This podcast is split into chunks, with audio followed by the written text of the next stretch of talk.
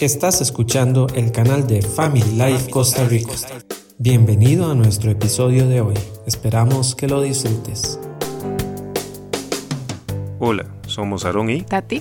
Y hoy traemos un tema para ustedes llamado No pasa de moda, la fidelidad. Primero que todo, nos debemos de preguntar qué es fidelidad. Por unos segundos responda en su cabeza sobre esta pregunta. Fidelidad como concepto tiene las siguientes características. Es una actitud de alguien que es fiel, constante y comprometido con respecto a los sentimientos, ideas u obligaciones que asume. Deriva la palabra en latín fidelitas, que significa servir a un Dios. Es una característica de quien es leal, en quien se puede confiar y creer, porque es honesto y respetable. En su nivel más abstracto implica una conexión verdadera con una fuente. Tener fidelidad es una expresión usada para nombrar al o a lo que tiene constancia. Ejemplo, la fidelidad de un cliente, la fidelidad de un amigo, la fidelidad de Dios, la fidelidad del esposo o de la esposa. La fidelidad de la capacidad, el poder o la virtud de dar cumplimiento a las promesas. También la capacidad de no engañar, de no traicionar a los demás. Cuando se rompen estos compromisos se llama infidelidad. El que es fiel cumple la promesa a pesar de los cambios en las ideas, las convicciones, los sentimientos que pueden provocar el tiempo. El que promete se adelanta al tiempo de modo lúcido y libre. El que cumple fielmente lo prometido lo hace consciente y voluntariamente. Ahora pregúntate, ¿cuáles de estas características posees hoy por hoy en tu matrimonio? También vamos a aprender de la fidelidad en la Biblia, acerca de ella en el matrimonio. La fidelidad es un valor que se practica entre dos personas libres, que se aman, se respetan y desean construir un futuro estable. De acuerdo a la traducción lenguaje actual, Hebreos 13:4 indica lo siguiente. Todos deben considerar el matrimonio como algo muy valioso. El esposo y la esposa deben ser fieles el uno al otro, porque Dios castigará al que tenga relaciones sexuales prohibidas y sean infieles en el matrimonio. Dios quiere santidad en nuestros matrimonios y para lograrlo tiene que estar la fidelidad presente. Y esta no pasa de moda. Los valores que antes eran respetados y vividos ahora ya no lo son para muchos.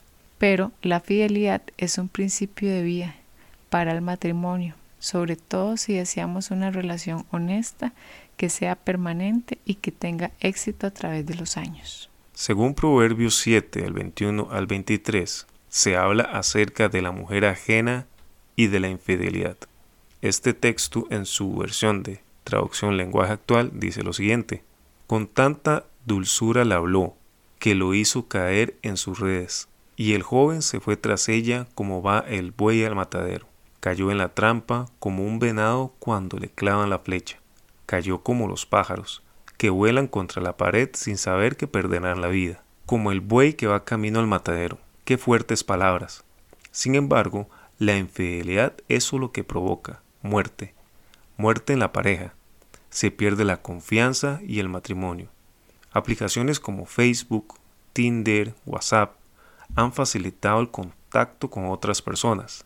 Y ahí aparecen mujeres ajenas y hombres ajenos, como menciona la Biblia, donde con un clic se inician conversaciones que pueden llevar al adulterio. Vivimos en una época donde todo pasa de moda. De una manera muy sutil, esto parece haberse trasladado a la relación matrimonial. Hemos perdido el valor de lo duradero, lo valioso y digno de mantener, proteger y guardar. El día de nuestro matrimonio, ese día especial, todos los casados prometimos ante un sacerdote, un pastor o un abogado serle fiel a esa persona única y especial con la cual hemos decidido pasar el resto de nuestras vidas, con un pacto de exclusividad. Decimos a nuestro cónyuge, con un montón de testigos presentes, que prometemos serle fiel en las alegrías, en las penas, en la salud y en la enfermedad, y amarlo así y respetarlo todos los días de nuestra vida. La fidelidad brota del amor a lo que es realmente valioso y significativo. Al decidir serle fiel a una persona, lo que estamos haciendo es valorar la riqueza de aquella persona y si realmente amamos a nuestro esposo o esposa, debemos valorar y cuidar cada día no lastimarlo y no hacerle daño. Para lograrlo, la fidelidad debe estar presente en cada uno de nosotros. Le pregunto a usted, ¿cuántas parejas de amigos, familiares ustedes conocen que han destruido su matrimonio por una relación infiel? Estoy segura que ustedes, al igual que nosotros, conocemos muchas parejas que desecharon su matrimonio por una tercera persona. En estos casos, los matrimonios cristianos también están expuestos a este peligro, dependiendo de cómo estén internamente, de cómo esté su relación con Dios individualmente y en su matrimonio. Porque también hemos visto casos de amigos que son cristianos y que lamentablemente su matrimonio ha terminado por una infidelidad. Por lo tanto, la fidelidad hay que cultivarla día a día hay que invertir en la relación. La fidelidad no es como una vacuna que nos libra de padecer de una enfermedad de por vida. Es más como una vitamina que debemos tomar día a día para fortalecernos y cuidarnos.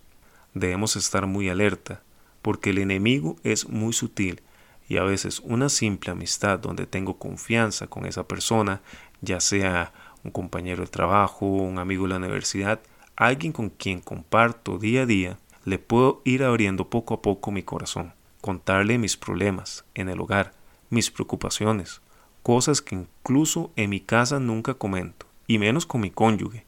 Sin darme cuenta, puedo ir intimando mi parte emocional y comenzar a crear un vínculo que no es saludable. Con el paso del tiempo y dependiendo del estado de nuestro matrimonio, ese acercamiento emocional puede llegar a un acercamiento físico y provocar una tragedia. Piensa en este momento, si hay alguien aparte de su cónyuge, el cual tiene un gran grado de confianza en su vida, al cual usted le cuenta muchísimas cosas que tiene una relación muy cercana. Póngale muchísimo cuidado, porque como dice en Juan 10:10, el enemigo vino a robar, matar y destruir, y él sabe que si destruye matrimonios, destruye familias, destruye niños, y la infidelidad es una de las mayores causas de separación familiar. En 1 Tesalonicenses 4:4 dice, que cada uno de vosotros sepa tener su propia esposa en santidad y honor. Esto en la versión de Reina Valera.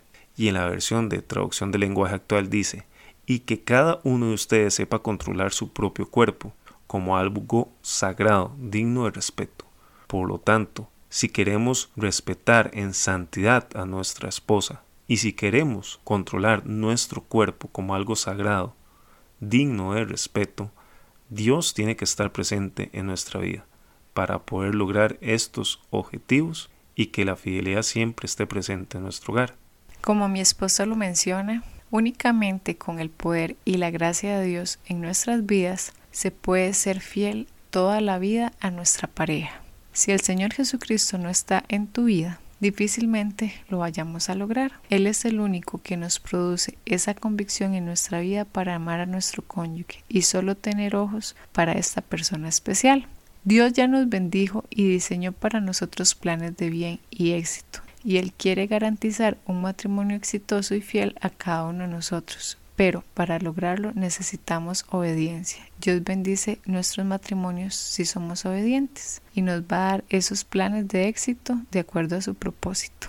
Ser fiel es la decisión de honrar la relación de pareja y el compromiso de exclusividad que asumimos al unir nuestra vida con esa persona amada, nuestro cónyuge. Es algo que debemos cultivar, afirmar, vivir y practicar cada día. Job 31.1 menciona, yo siempre me propuse no mirar con deseos a ninguna jovencita. Qué lindas palabras, proponerse en nuestro corazón no mirar a nadie más con deseo. Este debe ser un anhelo para cada uno de nosotros y para nuestro cónyuge. La fidelidad es total. No existe fidelidad a medias y debe ser en cada área de nuestra vida. Para esto hay que hacer un compromiso que se mantiene de una manera intencional consciente y eso nos guardará de situaciones incómodas y peligrosas.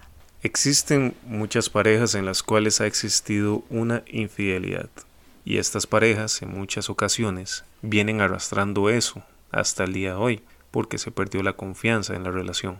Si este es tu caso, te recomendamos que busques ayuda en consejeros, en pastores, en terapia familiar, para que tanto tú como tu pareja puedan restaurar la relación en su matrimonio. Como uno de los primeros pasos que podemos dar para restaurar esta relación o para que nunca se presente la infidelidad de nuestro matrimonio es hacer una pequeña oración donde le entreguemos esto a Dios. Mi esposa Tati los va a guiar en esta pequeña oración.